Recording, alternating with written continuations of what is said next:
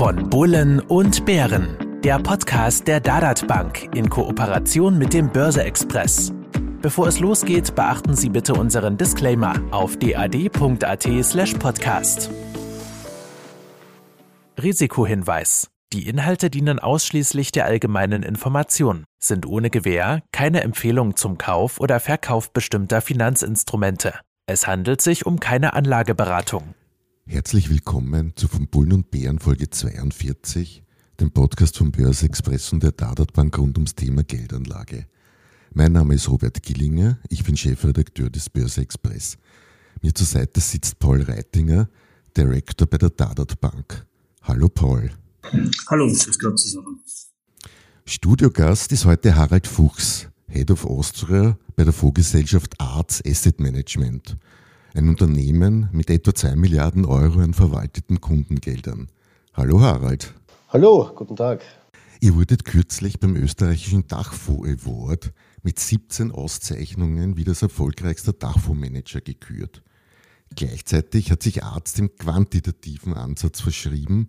Nicht Fondsmanager sind für die Auswahl der Assets verantwortlich, sondern ein im Hintergrund laufendes Computerprogramm. Harald, habe ich das A in etwa richtig beschrieben? B, ich mache da gleich mehrere Fragen. Worin siehst du an sich den Vorteil einer Dachfondskonstruktion? Diversifikation an sich habe ich ja durch den Fondsinvestment bereits ohnehin. Zahle ich dann beim Dachfonds nicht einfach zweimal Spesen, also zweimal Managementgebühr, eure und die des von euch ausgesuchten Fondsmanagers? Und last but not least, aber C, wo sind denn für dich die Vorteile eines computergestützten Anlageverhaltens? Ja, lieber Robert, das waren viele Fragen auf einmal. Ich versuche sie so Drei. abzuarbeiten. Drei, ja. Äh, ja, zum einen der quantitative Ansatz. Es freut uns äh, ganz besonders, dass wir äh, in vielen, vielen Jahren hier Österreichs oder zu den erfolgreichsten Dachfondsmanagern hier zählen.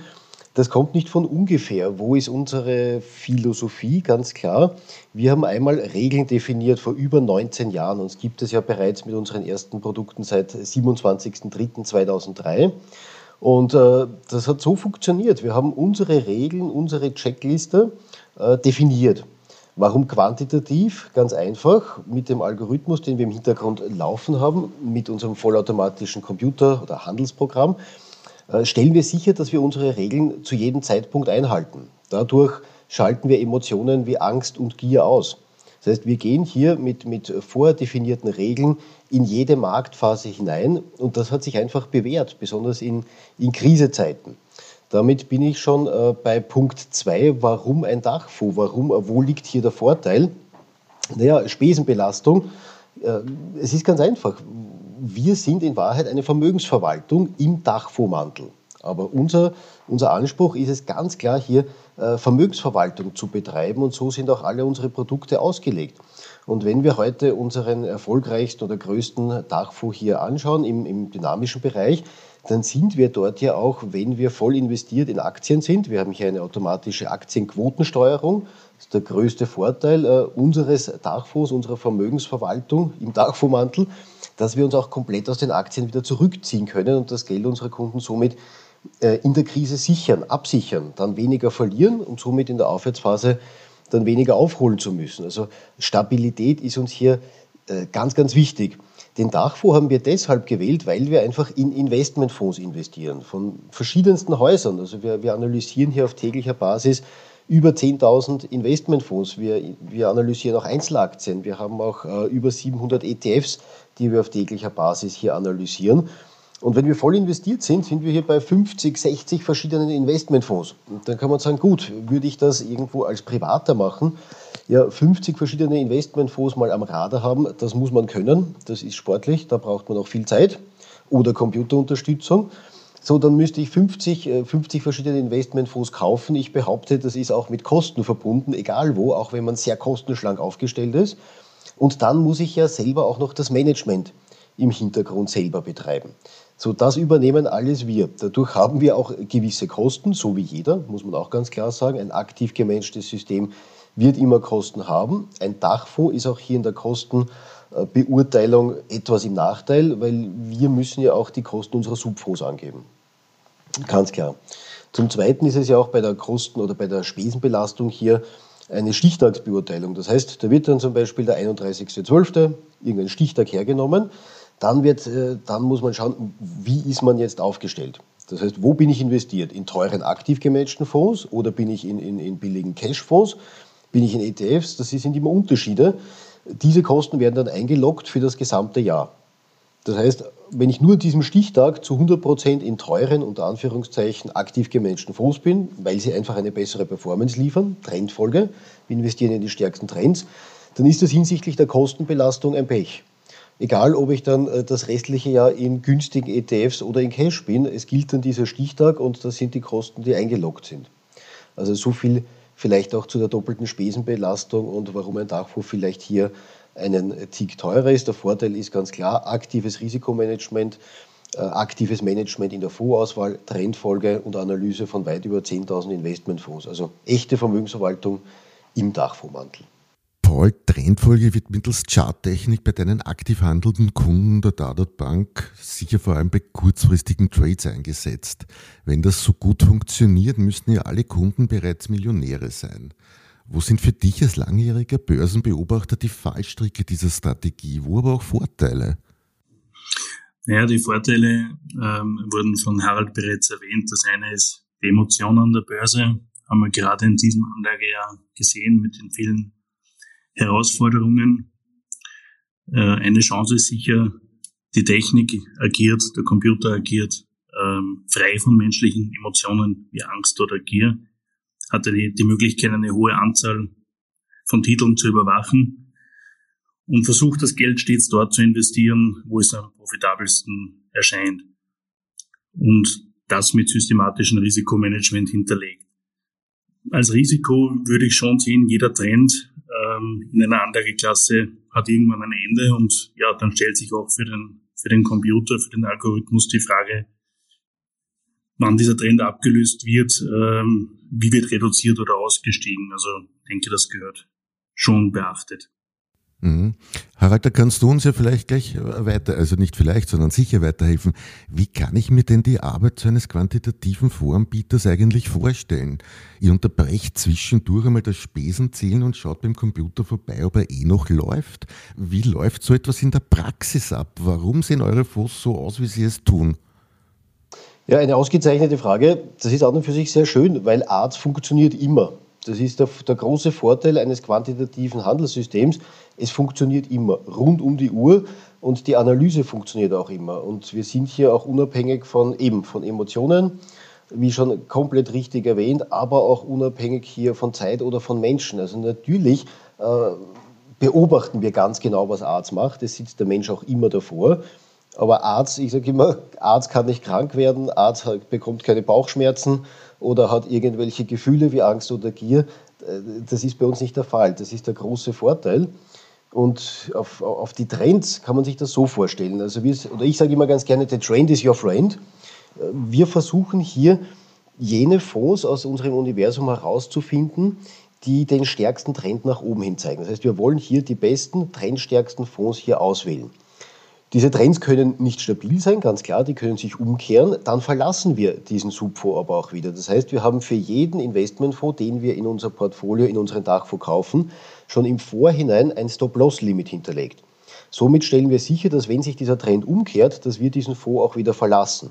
Es kann auch sein, dass wir einen funktionierenden Trend haben, einen Subfonds, der nach oben geht, den trotzdem verkaufen, weil wir äh, auf der Welt einen stärkeren Fonds gefunden haben. Das heißt, ein stärkerer Trend löst einen schwächeren hier auch wieder ab. Wenn es äh, keine Trends gibt, oder das ist auch so in manchen Phasen, wenn, wir haben das gesehen 2020, wo auf einmal alles sehr schnell gefallen ist, ja, dann heißt es, das Geld absichern und dann steigen wir einfach, dann äh, fallen überall so diese roten Lämpchen, die leuchten auf.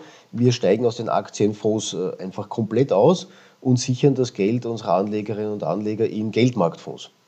Das war in der Vergangenheit ein Nachteil bei Negativzinsen, großer Vorteil jetzt, wenn Zinsen wieder steigen, holen wir uns dann auch wieder ein bisschen Rendite ab, wenn wir in Cash bzw. in der Absicherung sind. Also ein sehr gutes Szenario, dass hier Zinsen steigen für uns. Trendfolgemodelle gibt es natürlich nicht nur bei euch. Ein bekanntes äh, Beispiel, sage ich mal, aus Österreich ist sagen wir jetzt Superfund, jetzt nicht speziell auf Superfund gemünzt, aber wodurch unterscheiden sich solche Modelle und noch viel wichtiger, kann ich als Anleger auf irgendetwas dabei achten oder kann ich mir nur die historische Performance als Gradmesser heranziehen? Es gibt natürlich unterschiedliche, unterschiedliche Systeme, ganz klar. Die einen machen das zum Beispiel auf Managed Future, die anderen machen das auf Einzelaktien, die nächsten vielleicht auf Kryptowährungen. Also die Trendfolge gibt es ja in ganz vielen Bereichen. Wir haben uns damals entschieden, hier das auf Investmentfonds aufzulegen. Das ist für uns, äh, das war für uns in der Vermögens, weil wir Vermögensverwaltung betreiben wollten, hier einfach der Weg, den wir gegangen sind. Vorteil von einem Investmentfonds, er ist ruhiger im Verlauf. Das heißt, ich habe nicht so schnelle Bewegungen wie bei oder Tagesbewegungen wie bei Einzelaktien. Also ja, es gibt unterschiedlichste Systeme. Die Frage ist, wie schnell sich hier dann auch die, die Assetklassen bewegen. Das ist beim Investmentfonds, denke ich, ein Vorteil, weil er etwas ruhiger und etwas langsamer im Verlauf ist als, als andere Bereiche. Mhm. Aber das heißt, die Modelle funktionieren theoretisch alle gleich, nur die Basiswerte, also worin investiert wird, unterscheiden sich? Ich denke, jeder verwendet andere Signale oder jedem sind andere Indikatoren dann, dann wichtig. Das muss jeder für sich selber definieren. Äh, wann steigt man aus, wann steigt man ein, ab wann ist es ein anerkannter äh, Trend. Die einen steigen schneller ein, die anderen äh, etwas später. Also ich sage, da, da, da werden wohl die größten Unterschiede liegen. Ab wann ist es, ist es dann auch, auch ein Trend und wann verlasse ich diesen Trend wieder. Das definiert jeder anders, aber da muss ich sagen, kann ich auch nicht sagen, wie die anderen genau ihre Indikatoren gesetzt haben. Aber äh, genau das meine ich ja. Das ist eine kleine Blackbox und ich kann eigentlich nur die historische Performance als Gradmesser für mich heranziehen als Anleger. Sonst, ich kann nicht wirklich, ich weiß nicht, welche Indikatoren die äh, eingesetzt werden. Ja, im, im, Detail weiß man das oft nicht. Das stimmt. Die Frage ist, ob es, ob es wichtig ist, jeden Indikator zu kennen und ob man den auch, auch so nachvollziehen kann. Ich denke, es gibt äh, trotzdem deutlich mehr, das man ablesen kann, nicht nur die Performance. Ich glaube, das ist auch genau der Fehler, den viele Beraterinnen, Berater, Anlegerinnen und Anleger hier auch machen, nur auf die Performance zu schauen. Denn wie wir wissen, äh, eine, zum Beispiel eine Durchschnittsperformance, die kann innerhalb von wenigen Tagen und Wochen komplett drehen, besonders wenn es kurze Zeitfenster sind. Daher gibt es äh, mit Sicherheit auch, auch, auch noch äh, sehr, sehr, andere, sehr, sehr wichtige andere äh, Risikokennzahlen. Zum Beispiel Volatilität, wobei Volatilität für mich alleine zu wenig ist, denn die kann gut sein, wenn es nach oben geht, die kann schlecht sein, wenn es nach unten geht. Äh, aber Risikokennzahlen wie einen maximalen Verlust oder eine Recovery, das heißt, wie, was ist so mein, mein maximales äh, Risikopotenzial, wenn es nach unten geht, ein maximaler Verlust. Wo liegt der? Liegt er bei minus 10, liegt er bei minus 50, bei minus 60? Äh, wie lange braucht äh, das Investment, um das wieder wettzumachen? Das ist für mich fast wichtig. Also dieses Worst-Case-Szenario ist doch jedem wichtiger. Was passiert, wenn ich das schlechteste Zeitfenster erwische? Wenn ich das aber kenne, dann kann ich mich gut selber darauf einstellen, womit ich in der Zukunft möglicherweise rechnen muss. Und ich kann einfach nur aus der Vergangenheit ab, ablesen, wobei die Zukunft wird mit Sicherheit immer anders sein. Das, das wissen wir auch. Aber wenn ich es in der Vergangenheit gut geschafft habe, dann weiß ich schon mal sehr viel, dann weiß ich, die werden es in der Zukunft vermutlich auch gut meistern. Jetzt ist Arzt vor allem für seine Mischfonds bekannt. Und heuer haben wir, die, ich sage mal, die unangenehme Situation, dass sowohl Aktien als auch Anleihen teils deutlich unter die Räder gekommen sind. Jetzt würde mich in einem groben Abriss interessieren, ich hoffe, du kannst das sagen, wie euer System im Jahresverlauf so in etwa reagiert habt. Grund dieser Frage ist, ich habe mir jetzt im Vorfeld nämlich die Performance-Daten angesehen und sie sind leicht negativ prinzipiell diffus, aber deutlich besser sowohl als Aktien als auch Anleihen einzeln betrachtet. Wie kommt man dazu? Also ja, wie schafft man das? Ja, das, das freut mich natürlich ganz besonders, weil die Performance aktuell ist gut. Also wir hatten letztes Jahr, vielleicht vorweg, neue historische Höchststände in fast allen Arztfonds. Das heißt, nach 19 Jahren in unseren dynamischen Varianten neue historische Höchststände. Das ist einfach wirklich schön. Das konnten wir deshalb erreichen, weil Aktienfonds gut funktioniert haben, wir fast durchgehend 100, um die 100 Prozent Aktienquoten hatten und damit wirklich äh, Ertrag machen konnten. In diesem Jahr, klar, was wir wissen, wenn es, wenn es lange bergauf geht, irgendwann geht es auch wieder bergab. Das ist genau in diesem Jahr der Fall. Und da zeigt das Arztmodell, was es kann. Weil wenn Aktien nicht funktionieren, steigen wir wieder aus. Das heißt, im Jahr 2022 waren wir immer wieder in der Position, dass wir abgesichert haben. Wir hatten durchaus äh, niedrigere Aktienquoten. Aktuell stehen wir hier bei einer Aktienquote wieder von in den dynamischen Varianten bei rund 60 Prozent. Das heißt, jetzt sind wir relativ hoch wieder positioniert. Vor einigen Wochen waren wir noch bei äh, fast 0 Prozent. Und da konnten wir wirklich die Stärke des Systems wieder sehen. Wir reduzieren einfach in solchen Phasen das Risiko, gehen, wenn es sein muss, auch auf eine Aktienquote von 0% und steigen dann wieder ein, wenn wir Trends erkennen. Zusätzlich haben wir den, den, Trendfolger, der uns auf der Welt einfach die besten Regionen heraussucht oder die besten Subfonds in den besten Ländern, in den besten Branchen heraussucht. Und dadurch können wir eine weitere Stärke nutzen. Wir müssen nicht nur in, in, in Technologien sein, wie was in den letzten fünf Jahren gut war, in diesem Jahr tendenziell nicht so gut war. Das heißt, wir sind einfach flexibel und können ausweichen. Und das ist die große Stärke und auch unser Anspruch an einen vermögensverwaltenden Tagfonds, flexibel zu sein, nämlich was die, was die, die Subfondsauswahl betrifft, dort investiert sein, wo es funktioniert, dort aussteigen, wo es nicht funktioniert und auch das Risiko immer am Radar zu haben und Aktien auch mal zu verlassen, wenn es clever ist. Das hat uns in den Vorteil gebracht, dass wir uns in diesem Jahr sehr gut gehalten haben.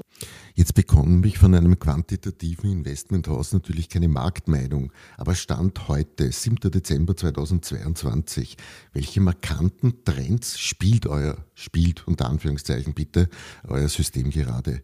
Ja, also wir sind aktuell relativ global aufgestellt. Man sieht, wenn wir wenn man unsere Website besucht, das ist an und für sich immer clever, wenn man schnell Informationen braucht, weil hier haben wir unsere Top-Trends aufgelistet. Bei, bei, den, bei dem Einzeltitelfonds sieht man auch die, die Einzelpositionen in Aktien. Man kann sich auch anschauen oder einfach bei uns anrufen. Wir schicken das gerne zu. In welchen Subfonds sind wir investiert? So, was sind denn die Top-Positionen?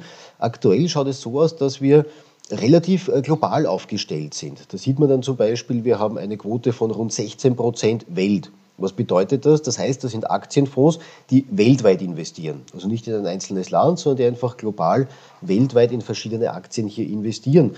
Dann haben wir rund 10 Prozent Europa dabei. Das heißt, das sind einfach europäische Aktienfonds, die aktuell gut funktionieren. Auf Branchenebene haben wir auch einen Spitzentrend aktuell äh, drinnen mit äh, Gesundheit. Ist gewichtet auch zu äh, um die neuen, knapp 10 Prozent hier. Dann Trends, die auch noch dabei sind, sind zum Beispiel Europäische Union, das heißt Aktien in diesem Bereich, etwas gröber gefasst, ja, und äh, Industrie, Industriewerte. Das sind so die, die Top-Trends, in denen wir aktuell investiert sind mit unseren dynamischen Aktienfonds. Mischfonds gelten ja, sage ich mal, als gut auch für den Einstieg in den Kapitalmarkt, gerade für den sparbuchverliebten Österreicher. Harald, was würdest du denn als euren Flagship-Store bezeichnen und was erwartet mich als Anleger bei diesem? Also du meinst unseren äh, Flagship-Fonds jetzt, oder? Store, glaube ich, habe ich jetzt verstanden, macht aber überhaupt kein Problem. Ja, unser Flag, äh, Flagship-Fonds ist der C Quadrat Arts Total Return Global AMI, gefolgt vom C Quadrat Arts Total Return Balanced. Das ist der dynamische und der ausgewogene wie, wie der Name Balance schon sagt. Und unser C-Quadrat Arzt Total Return Bond. Damit habe ich drei Bausteine. Einen dynamischen, der bis zu 100% in Aktien gehen kann, einen ausgewogenen, der bis zu 50% in Aktien gehen kann und einen dynamisch flexiblen, gemanagten, trendfolgenden Anleihenfonds, der als Beimischung sehr, sehr intelligent ist, zu einem Anleihenportfolio, aber auch zu einem Aktienportfolio. Das sind eigentlich die drei beliebtesten Fonds, aus unserem Haus. Paul, ich nehme an, das sind Fonds, die es auch bei euch gibt. Ja, die Fonds kann man äh, bei uns über das Portal erwerben. Ja. Haben auch die entsprechenden Infos auf unserer Website. Ist kein Problem. Mhm. Und Paul, nachdem es die letzte Sendung des Jahres ist, jetzt haben wir ein bisschen gehört von den Trends, die bei Arts gespielt werden zum Beispiel Gesundheit. Wie ist denn dein Blick auf das Anlagejahr 2023? Welche großen Trends siehst du denn? Naja, um einen, mit einem Satz vielleicht einen kurzen Rückblick äh, zu machen auf das zu Ende gehende Jahr äh, 2022. Der Russland-Ukraine-Krieg, die Energiekrise, Inflation, Abschwächung der Weltwirtschaft. Äh, selten zuvor gab es so viele Risikofaktoren an den Märkten wie jetzt im zu Ende gehenden Jahr. Aber nach dem Motto neues Jahr, neues Glück, äh, denke ich, hoffen viele Anleger auf das Jahr 2023. Zum einen äh, natürlich auf die, äh, die Hoffnung auf das Ende des schrecklichen Krieges. Zweitens, dass sich die Inflationsdynamik äh, auch in Europa ihre Höchststände dann gesehen hat und hinter sich lässt im neuen Jahr Zentralbanken, die dann den rigorosen Straffungskurs vielleicht überdenken und damit eine Weltkonjunktur, die sich im Jahresverlauf fängt. Wie gesagt, viele Risikofaktoren, zum anderen auch eine Assetklasse, die im Gegensatz zu den vergangenen Jahren vielleicht in den Fokus oder mehr in den Fokus rückt, nämlich Anleihen. Es gibt wieder Zinsen und damit Rendite. Aber ich denke, auf überraschende Konjunktur- und Inflationsdaten und, und, damit auch schwankungsreiche Finanzmärkte werden, wird man sich auch im neuen Jahr einstellen müssen. Das soll unser Schlusswort gewesen sein. Ich bedanke mich bei den Studiogästen fürs Hiersein. Ich hoffe, für euch da draußen war Interessantes dabei und freue mich, wenn ihr zur nächsten Folge von Bullen und Bären wieder einschaltet. All das waren keine Kaufempfehlungen, nur Möglichkeiten, sein Geld vor der anhaltend negativen Realverzinsung auch im Sparbuch zu schützen. Ich bedanke mich bei Paul Reitinger von der Dadat Bank. Danke auch, vielen Dank. Und wünsche auch noch einen wunderschönen Tag, Harald Fuchs von Arts Asset Management. Vielen Dank, alles Gute.